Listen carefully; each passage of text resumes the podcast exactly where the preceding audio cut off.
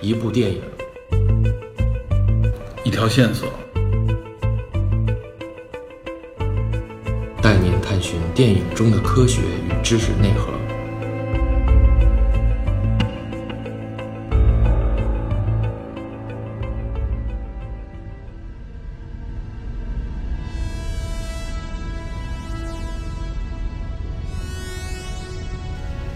Hello，大家好，我是 Peter。啊，我是麦头 DP，呃，对，今天是我跟 DP 两个人聊啊，因为里根最近一段家里有事儿，而且我们今天聊这个影片呢，里根自己反映说他实在是看不下去，但是我我应该评论一下啊，他真的是错过了一部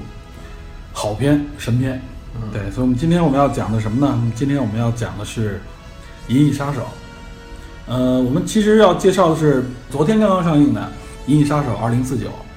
当我们要讲这影片的时候，我们要把它的历史，也就是八二年那一版的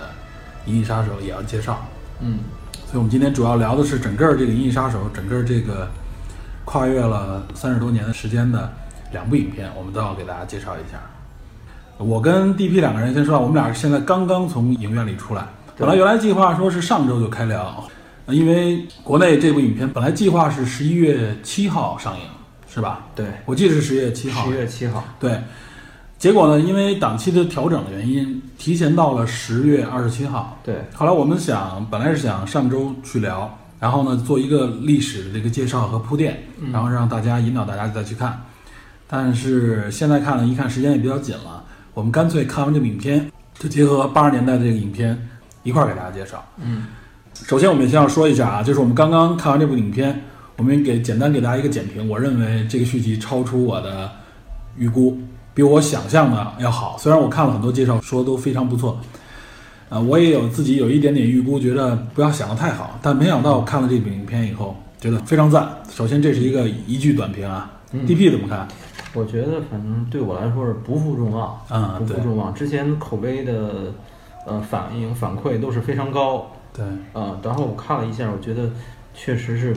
对得起这个完这个好评。对好评，对得起这个完美的续集嗯这种感觉。对，呃，还有一点需要大家注意一下啊，《二零四九》这一部影片时间比较长，两个多小时。对，我们两个上午早上排的第一场，现在看完以后已经到中午了，所以我们现在找了一个吃饭的地方，相对安静一点的一个吃饭的地方，一边吃一边跟大家聊。如果大家在节目当中听到奇怪的声音，请大家不要感觉意外，如如果嘴瓢的话，大家都担 待。我们尽量控制一下啊。那好，我们就跟大家边吃边聊。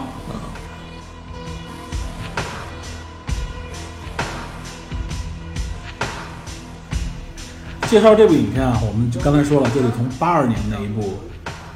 银翼杀手》银翼杀手，那个 Blade Runner 对，对聊一下。它其实这个名字很有意思啊，Blade Runner 直接翻译应该叫做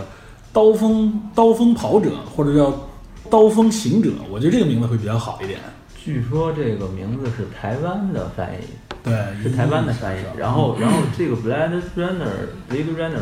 最开始好像说是走私医生的，呃，对什么什么这种。这我种听说过，就是他这个名字来医，疗器械走私的这么一个意思。然后他这个名字还特意是从一个是是本书啊还是一个对这本书，里边直接等于是买过来的。对，然后，呃，如果大家看影片里面有一个叙述的诗，开篇的叙述的诗，嗯据说那本那那首诗也是从那本书里摘哦来的。我们这里要就要说一下啊，《银翼杀手》这部影片，它是从哪儿来的呢？它其实源自于一本著名的小说，科幻小说，小说，对，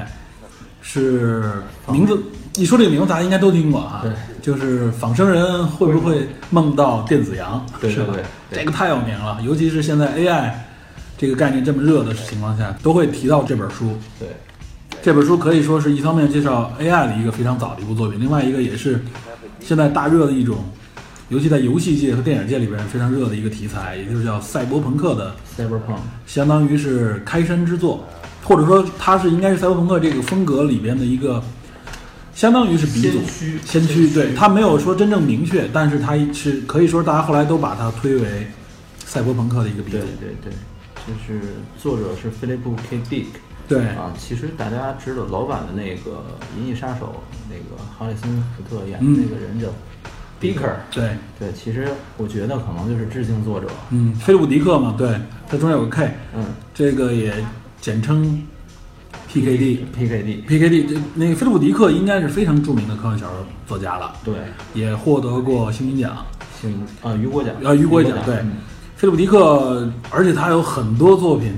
都现在都在银幕上非常的火热，对拍过很多电影。哎比如说这个《全面回忆对对对，《前面回忆》也拍过两版了，》，已经对，《是。少数派报告》，对那个斯皮尔伯格和阿汤演的那个对《少数派报告》，对还有《记忆裂痕》。对对对，啊这个内容我知道啊。记忆裂痕，还有基努·里维斯、小罗唐尼演的一个黑暗扫描仪。哦这个，对对，我听说过这这个，片子稍微冷，非常冷、非常另类的一个影片，对就对是动画化的一个影片，对实际是真人扮演，然后他把它整个动画化。是对吧，然后还有一个就是《马 d a m o n 的命运规划集对对对，这个也是前几年比较热的一部》。对对影对片。，剩下的还有一个就是现在美剧有一个大开脑洞的《高保奇人》，哎，这是他当时获奖的一个作品。对，应该是这个片子获得呃这个这个小说获得雨果奖。对，《高保奇人》，《高保奇人》反正也是非常脑洞，去设想这二战是实际上是轴心国获得胜利，对对然后把美国一分为二，瓜分。呃，大西洋那个大西洋这一边是德国，然后那个西海岸太那个平洋太平洋那那边边是日日本本啊。反正大家应这个影剧应该现在还在上哈，是对现在第三季三季了，第刚三刚季开始好像是嗯，大家也可以有机会可以去看。嗯，这就是作者 原著作者这本书应该是特别早就已经面世了，啊是一九六一年，对六十年代啊，的一一部九作六品一年好，一九六一年是那个高保奇人，那六十年代。，对，是六十年代的作品，非常早。嗯，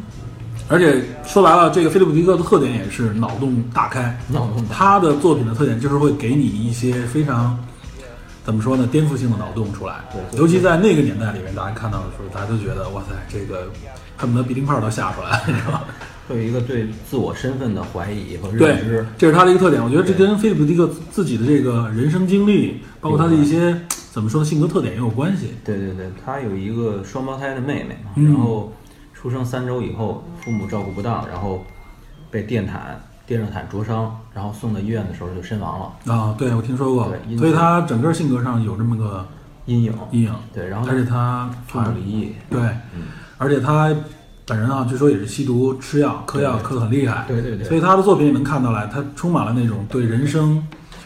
对甚至对这个灵魂的质疑啊，他或总总是怀疑各种事情背后的阴谋。对他作品里面也体现出来他这个特点，给大家贡献出了很多非常好的脑洞，但确实本人其实是一个非常痛苦的经历，而且他。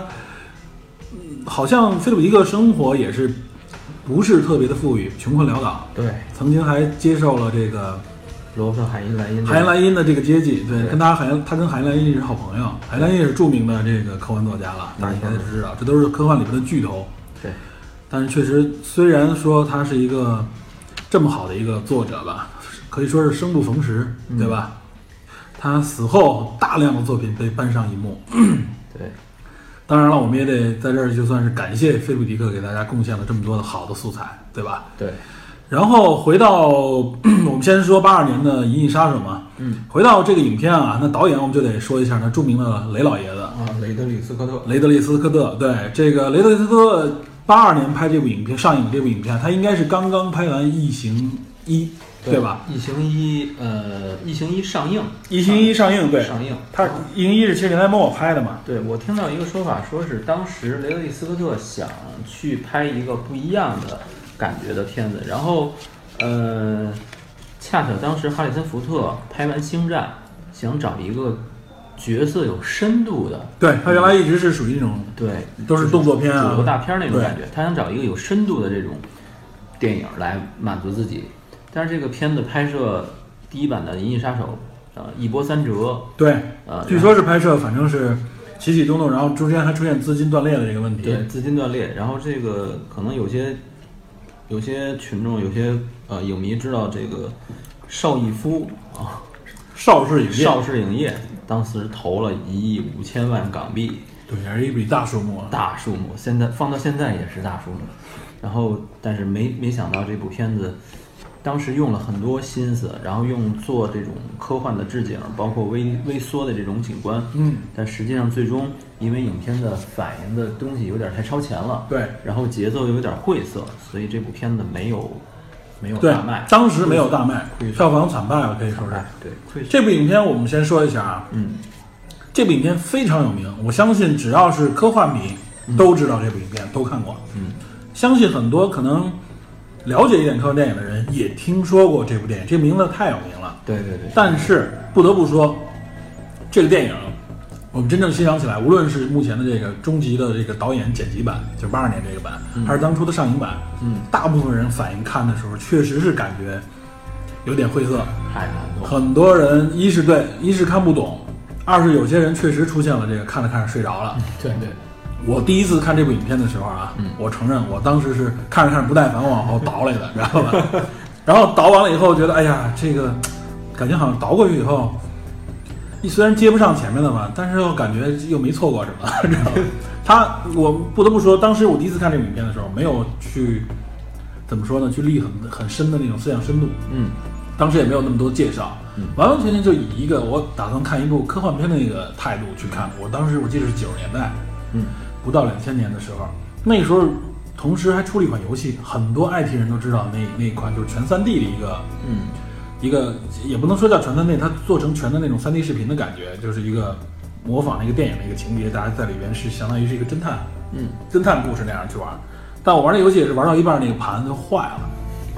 再加上当时读取那个盘速度和电影和和我自己当时的电脑那个问题，反正玩的吭吭哧哧，就跟看电影一样，就是断断续续，没有最终玩完。嗯，但我是后来就是两千年以后啊，在网上看到不断的看到关于这部影片的一些零碎的信息和介绍，很多喜欢科幻的人说这部影片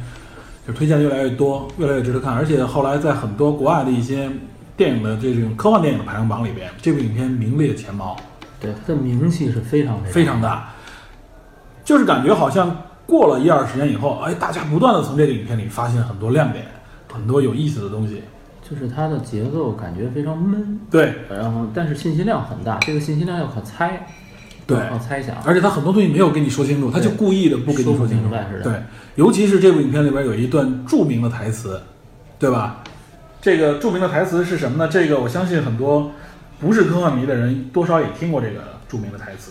就是实际上是那个人造人，嗯哎，叫复制，我们这里应该管它那叫复复制人人吧，复制人应该算是复制人。嗯，就是他最后当时就是这个《银翼杀手》的，呃，就是八二年那一版，最嗯后一个复制人临死之前说的一段独这白嗯个独白。那个独白我们可以，我我简单给大家念一下啊。当然各网上有各种各样的翻译的版本，嗯，我这个版本可能算是一个比较通俗的一个版本啊。嗯，他当时我记得那个情景是他最后嗯和这个他知道自己的这个生命将终结的时候，他在雨中跟这个当时哈里森福特那演的那个迪克，最后跟他说，他说我曾经见过你们人类无法想象的美，我曾看到太空战舰在猎户座的边缘燃烧，我看着 C 射线在唐怀瑟之门黑暗中闪烁，而所有这些过往都将消失于时间，如同泪水消失在雨中。当时就是看完这段台词以后，确实给人很大触动，尤其是你，我当时我感觉啊，我就是这部影片时隔了多年，才真正的完完整整的把它细细的看完以后，嗯，看到这段台词的时候，啊，我觉得特别受感动，特别受触动。很多网上的人也是有这种同感。这个台词我要说一下，呃，说这个台词的人，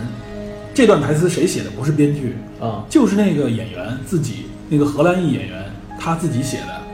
就是那个白发的那个嗯复制人，那个荷兰演员，他叫呃鲁德格尔·哈尔，其实是当时比较有名的一个欧洲演员。然后这个影片选了他，他的这个气质和这个可他可以说他赋予了这个所谓的反派角色以生命以特点。呃，这个演员大家一看也能看到，容貌非常有特点。他演过一部什么电影呢？应该是上世纪九十年代的时候，大家应该熟知，但我估计可能现在很多年轻人不知道。就是当时我记得正大剧场啊、上过一部影片，叫做《英狼传奇》。《英狼传奇》里边儿那个狼就是他演。那个影片就是说受诅咒的一对情侣，嗯呃，他们两个人永远不能以人的这个面貌在同一个时间里边相见，所以你会看到白天的时候是女性变成鹰，你会看到一个黑骑黑马的一个骑士带着一只鹰，啊晚上的时候你会看到一个美女身边陪着一只黑色的狼，哎，很有情情调的一个影片啊，这个设定也非常好。那里边那个狼就是他演的，嗯就这个演员。正大剧场很暴露年龄， 正大剧场非常暴露年龄。然后呢，就是说这个演员他当时实际上这个词是他写的，而且他是在什么时候写的呢？这个是在他和呃雷德利·斯科特就是导演两个人在接受这个后来若干年以后，嗯，对这部影片的采访，应该是两千两千一零年前后吧。然后记得有一次专访里面，就是最近近几年提到，嗯、雷利·斯科特反映啊，说我当时是被片场的人叫去说，他本来在一个楼上要拍这个场景了，准都准备好了，下着有有雨，说你下那个那个演员，因为他们演员都是相对来说那时候也都比较大牌，在那个自己的车里，说你说那个演员叫你去他的车里商量点事儿，他被叫去，雷德利·斯科特好像有一点还不太情愿，后来去了以后，那演员就一就是满满眼充满那种那种强烈的那种激动的感觉，哎，把这个词给了他。他说我是刚刚想到，我我就自己写了一下。雷德利·斯科特看了以后觉得，哎，这确实不错，直接就同意说我们就直接上就拍。结果他这段语言就成就了这部影片，成为这部经典影片里面的一个经典台词，就是这个演员自己典型之笔点睛之笔。他真的是把他塑造了一个复制人对生命的渴望，嗯以及他好像已经完完全全具有那种非常怎么说呢，人就是人性化那种自我认知嗯自我认那种知嗯感觉，他对这种生命的这种渴望。然后他说：“这一切我我见过，我见过这么多辉煌美好的东西，嗯，然而仍然就是谁都克服不了时间当中迅速的流逝，对体现出他对生命的渴望，对自我认同的一种渴望。这也是这部影片无论从八十年代到今年上映的这部《二零四九》里边一直传达的一个信息。对，这个我们到后边我们介绍完影片以后，我们后边会详细的去解读和把我们自己认为这里边体会到的一些东西跟大家做一个分享。嗯，好吧，那我们接着往后说，这部影片还有谁呢？就是刚才说的哈里森·福特。哈里森·福特当时已经非常有名了，拍了《星战拍了星战》，拍了这个《夺宝奇兵》，啊，对，拍了《夺宝奇兵》印第安纳琼斯，对，《印第安纳琼斯》，非常炙手可热的一个一线这个娱乐型的这种大明星。对，就像你说，他想拍一个有深度的，有深度的非娱乐片来提高自己的对，这个片可以说太深了，知道吧？而且哈林福特在里面显得也是，就是很虚弱，处在一种就是永远好像就不能把自己变得很很干净、很完整，跌跌撞撞的随着影片的前对进往前走。这可能也是整体影片节奏给大家的感觉就是晦涩，对然后生硬，就是不能很顺畅的带带动情节的那种感觉。对所以大家也是所以说，就像读一本有点晦涩的一个很深奥的书，很多人可能没有读完就放弃了。对这是这个影片的一个感觉。呃，还要提的呢，另外一个就是那个女演员，就是女主角 Rachel， Rachel 也是一个人造人，也是一个复制人。对但是呢，他首先因为这个 Rachel 在当时那部影片里出来啊，就一个非常穿着当时八十年代那种很夸张带垫肩的服装，对非常奇特的一个发型，对，很很有特点。但是不得不说，他在那个影片里面出现的时候，确实是非常惊艳，非常经典。非常惊艳。很多人一看到哇就被震撼了。这个女演员也成为了当时视觉里面非常震撼和被大家记住的一个元素之一一个。符号对，嗯但是这个这个演员叫做肖恩杨，啊，一个女演员，她拍完这部影片以后呢，其实应该这部影片也算是一个很大牌云集的影片，但是由于这个影片的不成功，这个女演员的随后的这个命运好像一直也不是演艺生涯也不是特别平坦，嗯她后来接了一些怎么说呢，就是。呃，不是特别妥当的一些影片，包括本来她有希望要参拍当时那个蝙蝠侠里边的猫女，基顿那版蝙蝠侠，，对，基顿那版麦克基顿的那版蝙蝠侠里面的猫女，嗯但是由于，呃，当时好像是他受伤，意外受伤，所以他没能够参拍那部影片，最后成就了后来的那个黑猫女对，当时可以说这个那个谁也是因为猫女成就了猫女，所以就对成为一代传奇嘛，也是非常漂亮。等于是他的这个意外成就了别人，所以他后来据说他曾经在一段时间以后呢，穿着一身自制的一个猫女的一个服装，站到了这个 WB，就是这个华纳兄弟华纳兄弟公司门口，知道吧？可以说是一种申诉。哇，后来他的星运也不佳，拍了很多就是不太知名的影片。现在这个人还在影坛，但是呢，基本上很边缘了。我看到好像在一些美剧里边有一些配角角色出现。他当时还九十年代参加过一部我看过的影片，你想都想不到，嗯《神探飞机头》。啊，这怎么有他呢？《神探飞机头》里面跟金凯利配戏里面，他演那个女反派，就是那个橄榄球运动员最后变性的那个，就最后是那个女警长，你记着吗？我我都忘了。当时有一个镜头， 那金凯利发现他是男性以后，不是一直就是网上还有很多他的表情，金凯利那个表情，对吃口香糖那个表情包表情特别痛苦，然后拿那个揣子揣自己的脸。对对对。他最后说为了揭发他身份的时候，在那个最后那个场景里面，就是把他衣服撕下来。然后他穿的都是内衣，然后转过身来以后，后来发现他头部有点异样，知道吗？那我就不详细描述了。那 个镜头我记得特别有趣，哦，是他演的。对，那个警长是他演。当时我记得，哎，这个警长其实其实就是身材很丰满，很漂亮，嗯但是演了一个反派嘛。嗯，就后来他演那些角色都很怪异，可能确实跟他自己的这种嗯内心内心有关。对，接的角色也不好。对，这我多说两句关于这个肖恩阳。嗯就是这部影片里面给大家其实留下了很多值得挖掘的和和和能传承的一些人或者镜头或者一些信息。看有有台词，有演员，也有这个经典的镜头。因为我们这里说就是当时八十年代拍这部影片啊，我记得很多人上来就被会被第一个镜头震撼住，对尤其是在那个年纪两千年之前，很多科幻系列介绍科幻影片也好，会穿插有它的镜头闪现，啊，就是未来的世界。当时的一种符号。对，就是未来世界里边，大家一看，很多人我相信没看过影片也会觉得这个镜头很熟悉，嗯，有那种好像类似于钢厂一样喷着火，哎呦远处是在黑暗当中城市，都是高耸的大楼，下着雨。下着雨，很灰暗，就是这也是赛博朋克的一个主流的一个形象。对，包括新版《全面回忆》最开始也是复刻的那个场景。没错没错然，后就是这种场景给人感觉就是怎么说呢，颠覆大家对未来的一种想象，对觉得就是一种灰暗的，然后天气也非常差，就是有点筒子楼那感觉。对对对，然后你能看到里边还有一些标志性的，尤其是在八九十年代的时候，尤其是八十年代，日本的文化，对尤其日本的商业也是很发达，那个时候对对整个世界的冲击，所以美国很多大片里面那时候体现很多日本文化。据说老版里我没找到，据说有雅利达的那个电子游戏机的植入。 这里边有很多可以可以挖的梗，然后里边就会出现那种大屏幕上有那种日本艺伎的那种对对对头像，这个这这类那种大广告在空中的广告，对这类形象也在很多后来的科幻的影视电影里全都有对都会有这这个种因素这种元素，它是可以说是开创了很多对先河。对，呃，但是那个特效非常好，即使现在看，你仍然觉得那个特效不差。但没错我是觉得拍的非常精良，因为嗯确实，据说是这样，它的这个工业的这种制造是向着这种，向着这种 A 级的这种影片来做的。对虽然说它最后其他的没有做成，但是这个方面做的还是非常非常用心的。就是一线的那种。嗯，第一代影片里面，他描写就是那种污浊的空气。他认为未来就是因为工业把整个人类的社会都污染了，那里面也是没有真正的植物和动物。如果你能买到一只真动物，那非常昂贵。植物都枯死了嘛。对，大家用的都是这种克隆出来的动物，人造的动物。对对，但不得不说，他对当时那个气候环境的描写，对于我们这些经历过北京雾霾的人来说，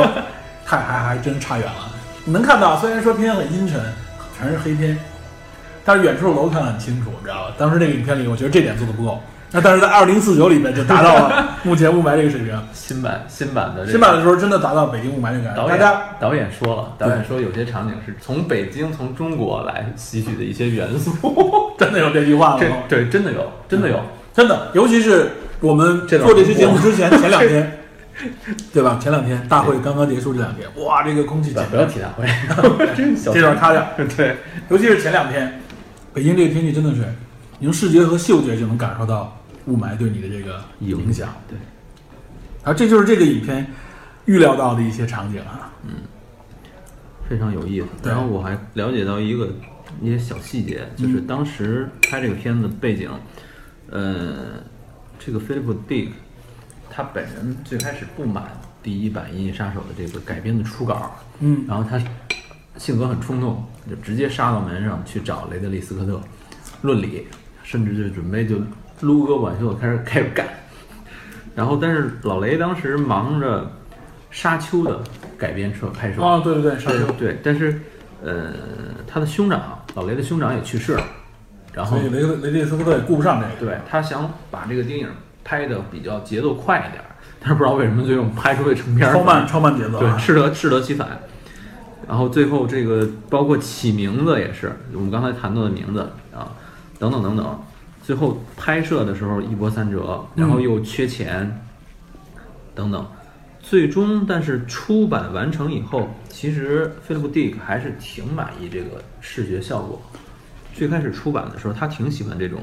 呃，微缩出来景观，还有这种下雨、阴暗的城市，包括等等这种，呃，交通工具，包括找的这些多元素的这种混合的效果，他当时对挺满意。对，这个是我们其实想不到，可能原作者看待的角度跟我们不一样啊。而且这个片子当时投资人特别有意思，投资人这个叫艾德拉德艾伦拉德二世，嗯选了六月二十五号这天上映。这一天为什么呢？因为嗯之前他制片了两部《星球大战》和《异形》，都是这天上映。那想重复想重复传奇，想重复传奇，而且《异形》本身就是雷德利·斯科特的作品，对，但是谁也没有想到这片子一下就折了，最终好像赚了只有三千三百万美元，投资好像投资是两千八百万，对基本就是赔了持平裤了裤衩都不剩。但是你投资出对去你还有很多还有别的发行，对对对或者其他之类的，对首周票房只有六百一十五万，最终是三千三百万。对，但是这部影片在后来的影响非常大，对它，嗯、怎么说？这个票房失败其实有很多原因，就是制片方也给了这个，除了思想太超前，当时的消费理念不够，而且说实话，当时的电子工业水平还没有发展到我们今天这样，尤其是电脑和 AI 对人的影响，那个时候人们完全没有能想到 AI 对人复制人这种产生感情的这种东西，作者的脑洞开的是绝对超前，嗯，超出他所在的那个时代。然后我记得有一版是老版是 Deck 和 Rachel 两个人最后远走高飞，对吧？对这个续集其实是制片方自己愣愣加进去的。对，原来雷这德利不是对，不是斯科特的这个斯科特也没有，然后这想个法作者里边其实也没有这个，啊，这个而且据说那个航拍用的是《闪灵》的余料拍的，哦就是当时可见成本紧缺到什么程度。这个说这个影片里面可挖的东西太多，里边经典很多啊。这个《银翼杀手》的作曲，八二年这个版本的这个电影音乐的作曲是谁呢？是那个范吉利斯。嗯，可以说熟悉电子音乐的人，这个人太有名了，《烈火战车》对吧？说啊，对吧？这个这个这个大家都应该知道，《烈火战车》哦火的战车就是他作曲。嗯大家一听，哎，就特别有上个世纪八十年代那个电子音乐的感觉，对吧？对他是他等于也我认为他也是开创了电子乐的一个先河。嗯包括后来你像世世界杯、奥运会都用都是有范迪利斯的这个他的作曲，是非常有名的一个作曲家。 嗯，他等于是给这部影片里面那个这个作曲里面，大家一听你会觉得似曾相识，而且这个里面跟那个气氛融合的非常好，嗯它形成了也是配合这种怎么说呢，是这种科幻的这种嗯未电来期对待未来的这种气质，这种电子音乐，他用完全用那种电子乐，给人感觉非常的这种神奇，或者说那种迷幻，这也是这部影片里成就的经典。但是可惜就是说，这些经典都是慢慢慢慢的展现出来它的价值。就是特别天才的想法和创意，往对往过几十年才能被大家完全对吸收。，没错。所以我觉得这部影片真的是很可惜，但不得不说啊，它没有被大家遗忘。而且最后终于在，尤其是互联网时代的时候，大家就会发现有很多好的东西，慢慢是因为在网络上你能够聚集到各种各样的人气，对这个 IP 能够活下来，最后被制片方发现，对被大家挖掘，包括这版二零四九的没传错统，没其错实还是很成功的。非常成功。我认为这二零四拍的非常成功，而且很有可能我觉得会拍继续往下拍，对，他也留了很多内容。嗯。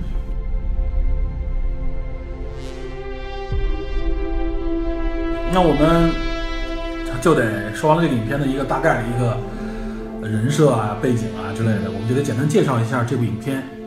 这部影片，我相信可能大家多多少少都能听说过，可能也会去网上查。那我们也我们也得给大家过一下这个影片的一个情节。对，其实它里边这个为什么要说这个呢？就是它这里边的很多的情节跟我们二零四九，就是今天看的这部电影是相呼应的。有传承，对我们如果不了解这个情节，看起来那有可能有的人会睡着，因为你不知道他在说什么。有晦涩的。对就是它沿袭设定是直接沿袭自老版的这对个《银翼杀手》的设定。嗯，然后，如果大家觉得老版的看不下去的话，可以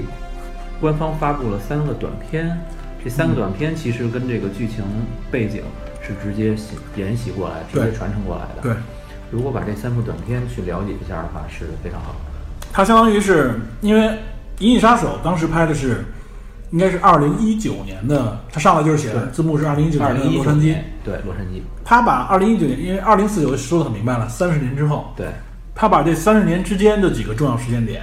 给接上了。接上了，对，二零二二叫大停电，呃，对，又叫黑暗浩劫，对，黑暗浩劫。然后另外一个还有一个二零三六， Nexus 二零三六对，啊，然后还有一个是无处可逃二零四八，没错，Nexus 二零三六它好像叫做啊、嗯叫交汇黎明，也叫复制人时代，对，这我们待会儿再说。好我们还是回过头来，嗯继续说八二年这版《银翼杀手》。嗯，这版《银翼杀手》其实上来就告诉大家是未来二零一九年，大家认为二零一九年应该已经到那个那个那感觉个了。那个那个发达程度，对，它有几项科技嗯已经展现了，一是人类的未来，大家看的是那样一个状态，然后很灰暗，嗯空气非常差，环境非常差。然后呢，人类的生存环境在地球上生存环境实际上已经受到了很大的挑战。对，植物很难枯生死，对，植物枯死，影片里也体现出来，就是你看不到植物，你只能包括动物呢都是克隆出来的。对，所以这时候，当时好像克隆技术被大八十年代可能知道人很少，所以它里面直接叫做复制，复制实际上就是克隆技术。就是克隆这里说的就是克隆技就是术。克隆，嗯，所以后边我会把克隆相关的一些信息知识给大家做一个介绍。嗯，那么这个影片里面，就是一这个克隆技术在里面已经非常发达了，他们制造出来了这种所谓的复制人或者叫人造人。人造人复制人，对他制造出来这个人造人复制人做什么呢？在他一开始的字幕里面就介绍了，他们实际上是为了人类拓展自己的疆域，向外星殖民。所以在殖民之前，他必须要派出先头部队，对谁来胜任呢？因为用人类来说，成本一是高，另外一个确实太危险了，对他们就利用了复制人。对当时是叫做泰瑞尔这个公司对生产的复制人，应该是第六代，叫 Nex 六。对，Nexus 六，没错，这里说到的 Nexus 啊，Nexus 就是我们 谷歌的安卓手机，对吧？没错，就是亲儿子 Nexus 版本，据说是 Google 的这个工程师就是这个电影的一个，就是借对，没错，很多工程师都是这类影片的影从这片，来的，对，叫 Nexus。然后呢，就是他们这是生产第六代的这个人造人了，在这里边是电影当中的一个重要角色，执行这种殖民任务。发现呢，有些人造人有这种潜逃回到地球的这种情况对。他们这个当时设置的是这个人造人有个特点啊，这些人造人只有四年的寿命。呃，对这些人造人出来就不是说他从小孩开始长，而是说他上来就是成人状态。对，它往往就只设定的是在里边，它只有四年的寿命。有使用手有使用期限，没错，其中有一有一波人造人，这里面说的好像应该是四个人，嗯，就是潜逃回了地球。嗯，这个地球上专门有一个组织“银翼杀手对，Blade Runner， ”（Blade Runner），实际上应该叫做“刀锋行者”，我觉得这名字更好听一 点。头风女皇， 刀刀锋行者、刀锋女王，因为有一个刀锋战士嘛，所以可能没用这名。呃，就是这个刀锋行者这个组织呢，就是银翼杀手这个组织是专门用来猎杀这些猎杀这些对复制，人没错，这些复制人，而且他这用的名字叫做回收，需要等于是让他这个退役，对实际上就是杀死、销毁，销毁。嗯，哈里森·福特在这里扮演的就是这个 b l a d Runner，干脏活儿的，对，干单活银翼杀手，他隶属于应该是警察，但他实际上不是警察，没有编制，我觉对得他应该是一个相当于就是说我就是相当于是一个专门干这个这种特殊任务的一个一种专门的部队，对对嗯但我隶属于你公安，隶属于你 洛 杉洛杉矶洛杉矶公安洛杉矶警局对吧？LAPD 对这个名字也在影片当中一直出现，对所以影片就是在这个背景下上来就是银翼杀手汉森福特嗯 Dick 他。被召回，被召回干什么呢？就实际上让他去稽查这个任务，因为上来影片一开始是一个四个人造人当中的一个，四个复制人当中的一个，在泰瑞公司的一个测试当中，他应该是被测出他是人造人，结果他直接就把那个测试者给干掉了，然后就以这样一个开局，大家看到人造人的这种恐怖，它的特点是什么呢？就是无论体力、能力、嗯大脑各方面都比人类要强，对，唯一的缺憾就是四年寿命。就有点类似于有一个老片儿叫《冰人》啊我知道 Superman，那我知道这个影对片，，第一代冰人是从小训练出来的，对但是第二代军人直接强化对，直接就是基因改造层面，然后比对老版冰人更狠，就有对对点对这种感觉。没错。迪克呢，就是去调查这个事情，对，提到了这四个人各具什么特点。说到有一他们头目就应该是那个银发那个黑人那个那个主那个主反派角，对嗯，介绍了一个专门负责娱乐跳舞，那是个女性；另外一个女性是一个杀手，专门执行这种暗杀任务的。就是说这个女性也是就是非常危险。嗯，这四个人是这样，另外有一个说是叫工人，就是他力量奇大，对就一开始最先出现那的个奇那的个对对。当然，他们的 BOSS 就是银发这个人，他是属于就是无论是头脑还是力量各方面都很完美。嗯，所以是这样的一个组织。所以说这四个人也都身怀啊绝技，好这么讲的。对于这个哈林斯特来说，也是一个艰难任务。其实我觉得前面我看第一次看的感觉就是前面设定还不错，嗯，但你会发现它开始变得很多地方变得很晦涩，它的节奏不是按照我们传统那种，尤其八九十年代的美国影片，他喜欢那种快速快节奏啊，音乐也跟着这种节奏走，但他这完全就是一种缓慢，就是特别像呃早期的老式的那种侦探，没错小说都不是侦探片儿，没错。侦探小说，然后其实其实菲普迪克本身写这个片子的时候也是，你看你要看过那个那本书的话也是对，他实上就是那种给你感觉好像是黑白片里面的那种侦探。对，其而实且他角色里边，他有一些是特点，他会戴的那种老式那种宽边帽。对，然后披一个风衣，没错，没错，就是那老式的种在在这种爵士乐啊、昏暗的背景里面抽着烟喝酒啊，然后这个侦探本身呢，也是一个就是相对来说比较弱弱化的一个角对色。对对，他必须在利用自己的这种怎么说呢？不是靠自己很强悍的这个能力，而是说靠着自己这个聪慧头脑或者说头脑对，找到经历过各种风险以后，对还需要有女性的这种帮助，对老式的硬派侦探侦探小说，有一点这种感对觉，，其实说这黑暗背景。对，其实说到这个就是蝙蝠侠早期就是诞哎生，对，没错，就是这个风格。诞生自这种这种背景的一种侦探小说，嗯，现在的很多设定其实都是沿沿袭自那个年代，没错，沿袭自那个黑暗的感觉，对。对，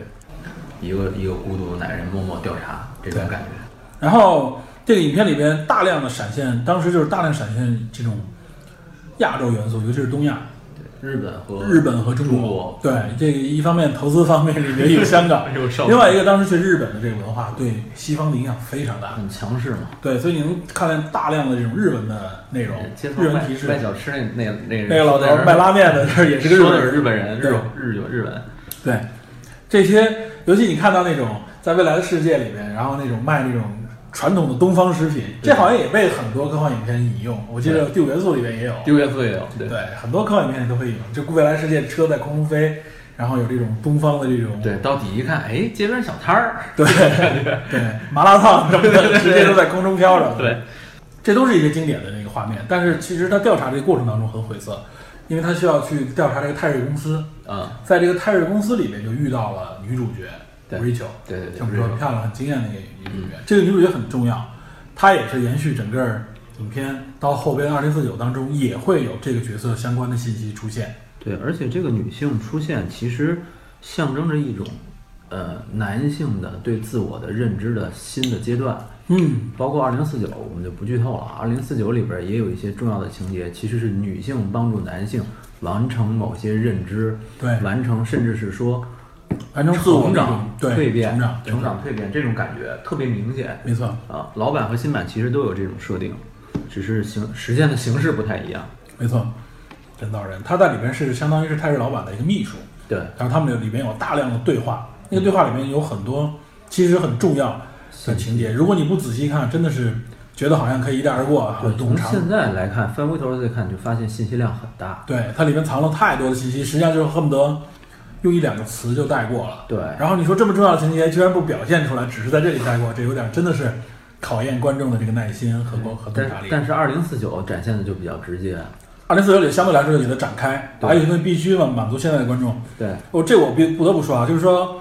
雷德利·斯科特的特点也是他给你喜欢给你埋一些信息在影片里边，他而且还不、不给你放到重要的地方，他给你嗯对放到留白的地方。特别小的地方，对，这是他的一个特点，这个其实很招影迷喜欢。影迷但喜欢是挖掘嘛，对，没错。但是对普通的观众来说，就有一点，有时候我接受不到那个信足息。够友好。对，所以大家就觉得，哎呦，我看不懂，或者是觉得好没意思。对。所以为什么有很多人说看这个影片会睡着嘛？就是这样，你没有你你要没有本着一种 说跟着他一起去侦探这个影片的话，而且他脑他还不是那种悬悬念接着悬念那种，对，而他一个悬念很给你很慢的慢慢的去讲。他他的电影儿就包括《普罗米修斯》，包括《异形》系列，都是这个特点。对对对，你仔细挖掘、仔细看某些特别不显眼的地方，一带而过的地方，特他别给你重要的信对，息就。藏着重要的信息。因为而且他刻意就是，雷导自己也说，有些东西我就是没给你展开讲。对但那个就是那个意思。很多人大家猜的时候是不是这个？他说没错是，但我就给你那么一个镜头，对我给你那么一个台词我，们需要，甚至就需要一点儿一点儿、一帧一帧去看那没种。错。所以他的影很多影片值得挖，值得续，给你感觉你看完一遍以后，你还可以看从这里面展出很多支线出来。就你会有你看不懂，你要能看进去的话，你会反复看、反没复错挖掘。啊，这也是这部影片为什么一直广受好评，不断的在蝉联很多科幻榜里面的首位。一个原因之一。有点像你说的，有点侦探那种感觉，但实际上又有很多科幻的想象在里面，对就所以感觉更有意思。这个也符合雷导的一个一个特质，高逼格，没错。然后其实后边的情节就很简单，在这个影片里面，就是他认识这个 Rachel，结果确实他跟这个 Rachel 也产生了感情。然后他在这个过程当中，哈里森福特本人总是有一些细碎的镜头，当时给人感觉，哎，他怎么老有一些闪回、一些回忆反应，给你感觉他这身份是不是也有点问题？对，但影片又没有任何明确表达，包括影片结束，嗯尤其是看第一版，就是看那个公映版的时候，嗯，没有任何最后的解释。对，很多人就觉得不敢猜，甚至觉得他不是这个，他应该不是吧？影片没有给更多的解释，但实际上最后，尤其在导演剪辑版里边，就是暗示更多一些，你能看到，就实际上大家有一个质疑，就是哈里森福特本人，他他也是他实际上也是复制复制人，人，对，而且这个信息也被导演雷利斯科特在后来肯定肯定了，他没错，他就是复制人。嗯，为了表现出他是不是复制人，实际上有很多支线的角色嗯和情节来证实。比如他经常梦到一个梦境，看到一个独角兽，这个独角兽被他的一个跟他一起配合的另外一个警官，以一种折纸的形式出现过。对，然后这个警官也是这个影片里边的一个谜，这个影片非常有意思啊。在那个影片里边，大家通常就管他叫做折纸人，他也是一个谜。而且这个警官这个演员也很重要，也很著名。嗯，那个演员长很有特点，脸上有点坑坑洼洼的。呃，名字叫爱德华·詹姆斯·奥莫斯，这个名字可能大家不熟啊，但是有一部美剧，科幻美剧里面，大家很多人应该听说过，就是那个《太空堡垒卡拉迪加》啊，那里边那个船长就是这个演员，《卡拉迪加》里边的那个船长，你在那里边已经很老了嘛。很老然后他这个演员啊，很重要的折纸人，在《二零四九》里边也有出现，出现 对对，这也是一个重要角色。如果大家不知道，会觉得哎这个角色看不懂。实际上你要联联系之前里面他，你会发现他很重要。一个传承，对他，而且他也是一个信息的一个传递者。对，这个我一会儿我们会介绍到啊，它为什么重要。反正这个折纸人出现的时候，就是给大家一种感觉，通过他你会发现主角的身份有问题。对，对他配合主角一起调查这个案件，然后哈文福特发现了一些线索，就找到了我们刚才说的那个女杀手的复制人。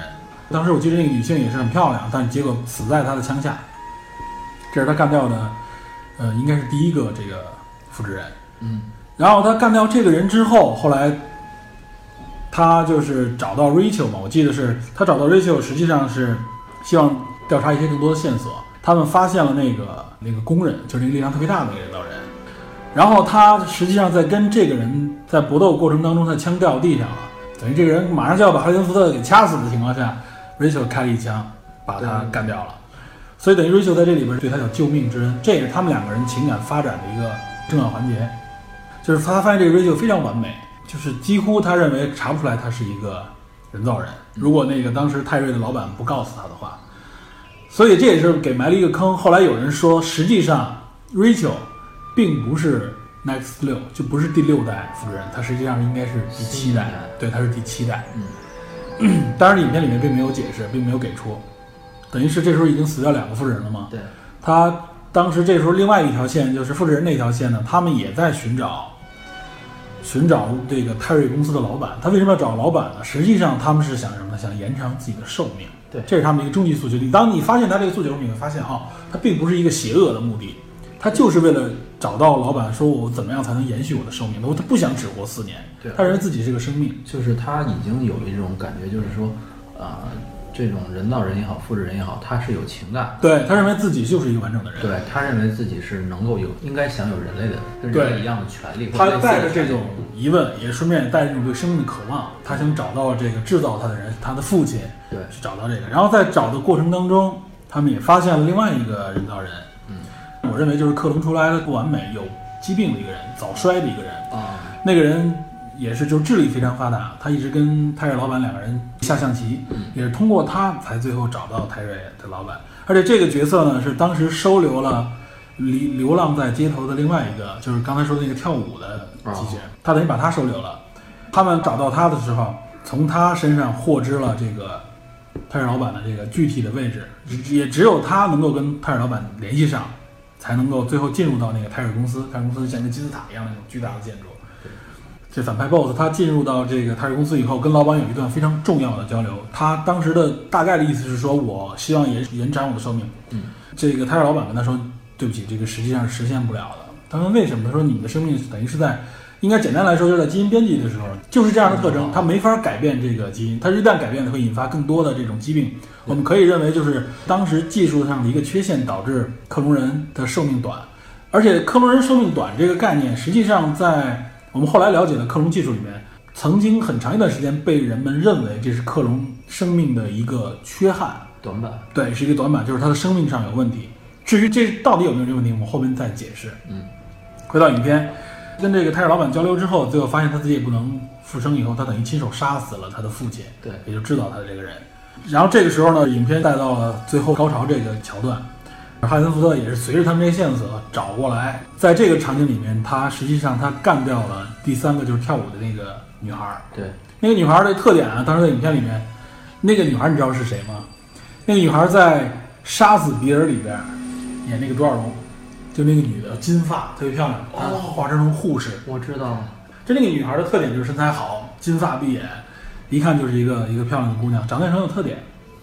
然后她那里面化妆也是很奇特啊，反正化的很很诡异。反正当时表述那个状态应该是她，因为是跳舞机器人，她不会那种打斗动作，她完完全全靠翻跟头啊，各种各样的方式跟这个哈里森福特搏斗。对等于最后哈里森福特把她也干掉了。对，而且这也成为了最后跟复制人决斗的时候的其中一个仇恨点，就是你为什么要把他也杀死之类的。等于最后推这影片最后推到结尾，就是我们刚才说的，他最后找到这个复制人，其实这复制人他的生命也到了他自己的尾期了。对等于在这个过程当中，实际上他也是很，其实他可以很轻易的把哈里森福特干掉。在这个搏斗过程当中，我们会看到中间有一个很大家也觉得很奇怪的镜头，就是他为什么要把手扎一个钉子？嗯，实际上那是表现他的生命已经快终结，他的感觉已经开始模糊了，麻木了。对麻木，他开他想用那个钉子来刺激自己，相当于是。当然，最后他完全可以把哈里森福特干掉的时候，他选择了救起哈里森福特。我觉得这个其中还有另外一个暗线，可能是他发现哈里森福特是同类。或者就是有一个春秋笔法，就是如果按照机器人三定律来说，嗯，它还是偏向于旧版的那种，就是服从命令或者说救人为主的。对，就是我不能杀死这个生命。当然，这有很多解读啊，这是一种；还有一种解读是说，他真正体现出人性的一面，就是人之将死，其言也善。对发表了最终的感慨以后，他觉得他没有必要杀死他，所以他把哈里森福特从那个本来要摔下去的地方给把他给拉了上来，对，然后最后自己死在了雨中嘛。福特最后回到自己的家中，因为他把他的这个女友就 Rachel 安排在自己家里，但是他的搭档实际上在前面影片里说了一句啊，就是说我会去追杀另外一个复制人，那意思就是说我会去把 Rachel 干掉，因为这里明确身份的这几个人在外面呢就是这几个人，所以哈利福特回去的时候就担心他女朋友已经死了，但实际上发现并没有。然后他们离开自己家的时候，发现了地上那个银色折纸折成了那个独角兽那个形状。这个就是应该是剪切版里面明确给出的镜头，就导演剪切版里面，就是大家最后解读说，哦，这个实际上等于说明了很多问题。一就是哈伦福特自己那个记忆，通过这个独角兽的折纸证明不是他自己仅有的，是被植入的记忆。嗯，这是克隆人里边一直有的一个问题，他们有记忆，老做梦，但实际上都是人类给他植入植入的，的很多人是相同的记忆。对，这个植入记忆这个信息很重要啊。然后另外一个就是这个折纸在这里出现，说明那个侦探我们说的卡拉迪加的船长也来过这里，但他放过了 Rachel，等于是帮了他一把。这里也存在很多疑问，说他为什么要放过他呢？对吧？然后还告诉他，我知道你是复制人，大家对他也有产生了很多疑问，所以他成为了当时迷之角色当中的一个重要的迷之角色。 而且我记得独角兽在梦的解析里面其实是有含义的，啊，对，就这里边有很多有含义、有可以挖的东西就。是独角兽好像跟性和没错成长等等都有关系。没错，影片最后就是哈森福特带着瑞秋离开这里。嗯，当时给大家的感觉就是说，大家都猜说那那他们可能也只有四年寿命，但他们不想被被杀掉，被杀想掉想自己死掉，就隐居起来，对，隐居起来。这也就是我们后来说，之所以有二零四九，实际上等于是延续这个结尾给它衔接起来。然后在二零四九这个设定里面，就把这个整个刚刚我们所说的很多影迷也好，业界对这个影片的一些疑问和一些想象都融合进来，相当于设定了一个更大的一个环境和宇宙吧。嗯首先就是有更多的复制人觉醒，对他们希望能够呃改变自己的命运，他们希望让人类承认自己的存在。对他们所以仅仅是工具，对，所以他们制造了就刚才我们说的三部短片当中的其中一个动画版，动画版《大停电》。这个大停电是一个非常重要的一个节点，也是引发后边很多事情的一受到这个大停电的影响。对，呃，就是二零二二年美国西海岸发生一个爆炸，嗯，其实是因为什么？是复制人 Nexus 六过期了，然后泰尔公司将第八代 Nexus 八投入对市场。嗯，然后，但是这种这个第八代，就像你说之前说的，高仿人类的自然寿命，嗯它跟人类的自然寿命是接近甚至相同的。嗯，这个时候，人类就开始不干了。你作为一个工具，怎么可没能错跟我有相同的寿命？然后这个时候，你看那个动画版开始的时候，一帮街头混混围住一个女女孩儿，就是说说你们对生产制造出来只是不就是工具工具对是我们的然后玩物对，然后等于这种这种状态下，就是呃普通的人类、自然人类就开始猎杀这种复制人，没错，这也是影片后来在《二零四九》里边呈现出来，就是人类一直是对复制人有一种仇视、对反感。对，然后你看我们能看到，就是你知道他的身份的时候，都会骂他之类对的。对，然后这个时候，但是其中的那个女的跟一个自然的人类产生了感情，嗯，然后这个女孩与另外一个复制人，嗯就是那个动画里的那黑人，和这个男，这个这个男的是一个军方的一个一个呃人物，他们本来应该是个亚裔，我记得是。对，是一个亚裔。本来他们想借此，军方想借这个电磁的这种辐射，嗯干掉所有复制人，但实际上，因为这一个人自然人同情复制人的自然人和这两个自复然复制人的存在，是他改造了这对个。，把这个导设弹定偏向对偏向目标是什么呢？是所有含有复制人的信息的数据库，没错。然后造成了大停电，所有数据全部被抹掉。因为因为未来世界里边，基本上所有信息，我们现在也是很多信息，大量信息存在数字单元里面，对对电子信息里面。对我们现在大量加照片、文字，几乎全是这样。 iCloud 对啊，就是 现在这个你原来说云端存储，大家不不熟悉，现在你不云端存，本地都存不下。对本地存也是电子信息嘛，对，就是大量的纸质信息，可能都是大家看照片都是过去老时候的老嗯照片儿，老照片了。现在谁还拍照片洗出来？那就就就是家里的长辈还有这习惯，哎，我手机拍完了我再洗出照片来。对大部分人就看手机就可以了，对发个朋友圈儿。所以这也很符合设定，而且这个设定深度的影响了后边整个影片的发展。对这就是大停电的一个情节。大停电应该我们说一下，它实际上是，呃，是一个日本导演，对，渡拍的边信一郎，对，渡边信一郎。他这个导这个渡边信一郎也拍过很多很有名的、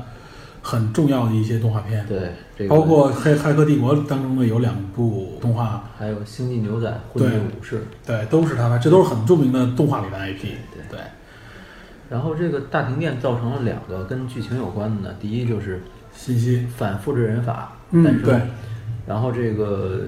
封杀这个复制人工程，这工程被暂停了，没错，然后就是泰尔公司直接就完蛋了，就被倒闭封杀了，这个对就是大断电事件。对，大多数事件，一个是就是信息存储，所有复制人信息，包括其实人类的很多信息受影响，都对消失了，对抹掉，嗯，相当于一个背景设定。对，这是第一个短片。对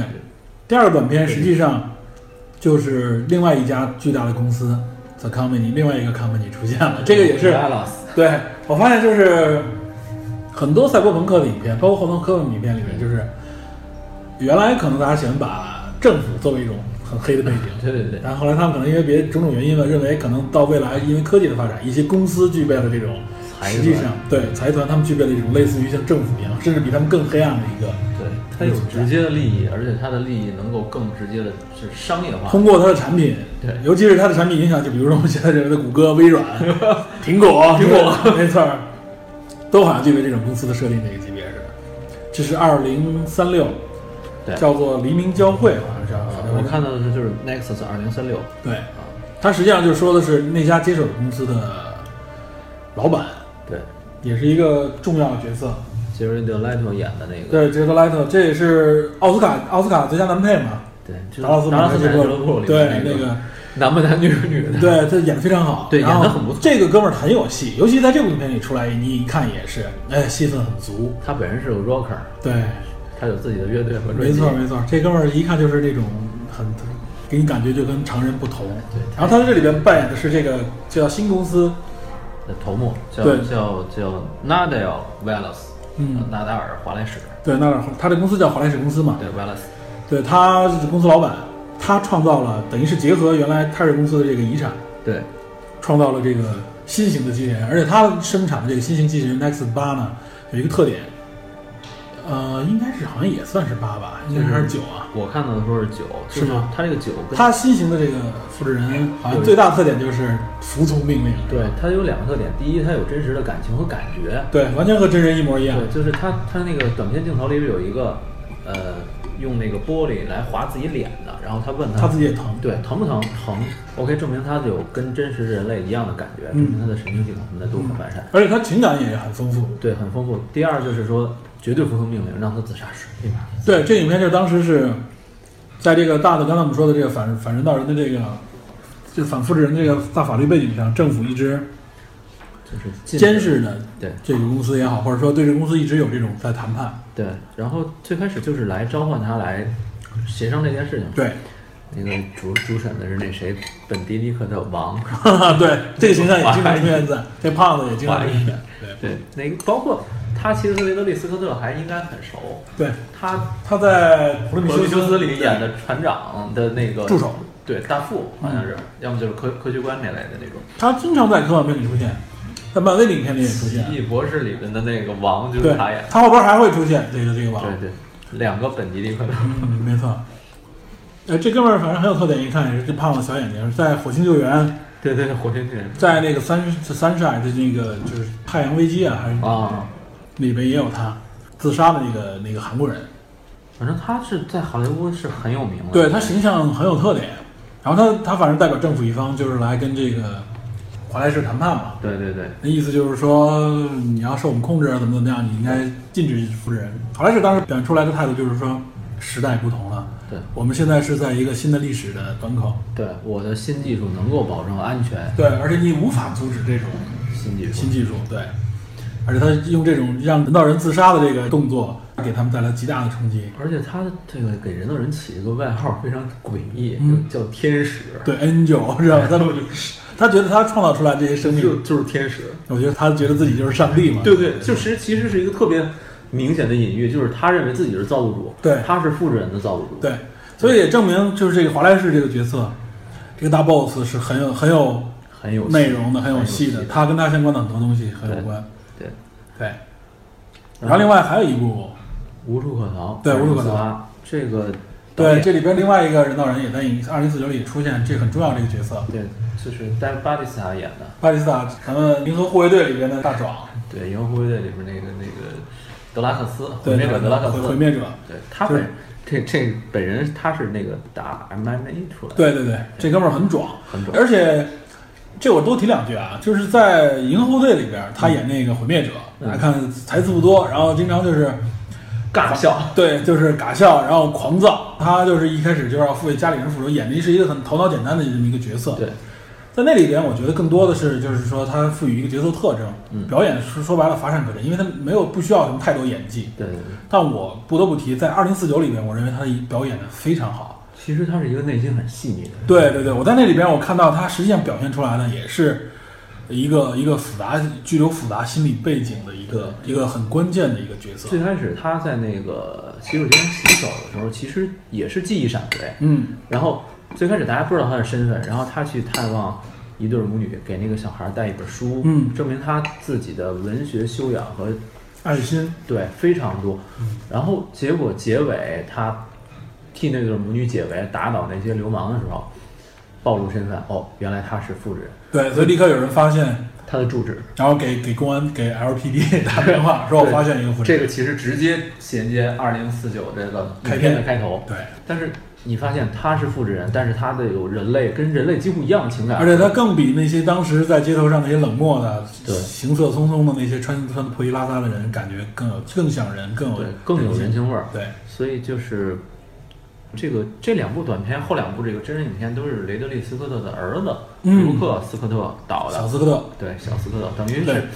跟影片的背景和衔接非常的直接。没错，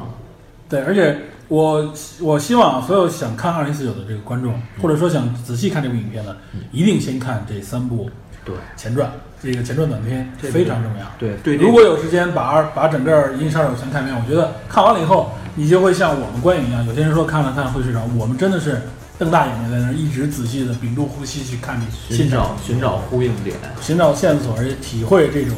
导演给我们营造出来这种气氛。对，这个其实是非常用心的。嗯。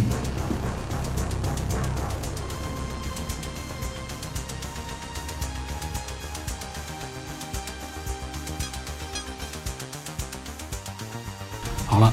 以上就是《银翼杀手与复制人》的上期内容。我们录制节目的时候，《银翼杀手2049》刚刚登陆国内院线，目前看上映以来几天的票房少得可怜。当然，这也勉强算是情理之中的事，但仍旧有些意料之外。此片无论故事情节、画面特效、演员阵容、思想深度，都可谓是今年少有的佳片。从话题传播方面，网络上也不乏惊艳之好评与深度解读。但如此境遇，仍然令我多少有些感慨。也许是本片独有的冷感的表述方式所带来的独特观影体验，不能引发普通观众的共鸣吧。现在看来，二零四九很有可能延续八二年的情况，先冷而慢慢后热，注定是一部长尾。下一集我们将简单的介绍刚刚上映的这部《银翼杀手二零四九》，并综合整个故事宇宙，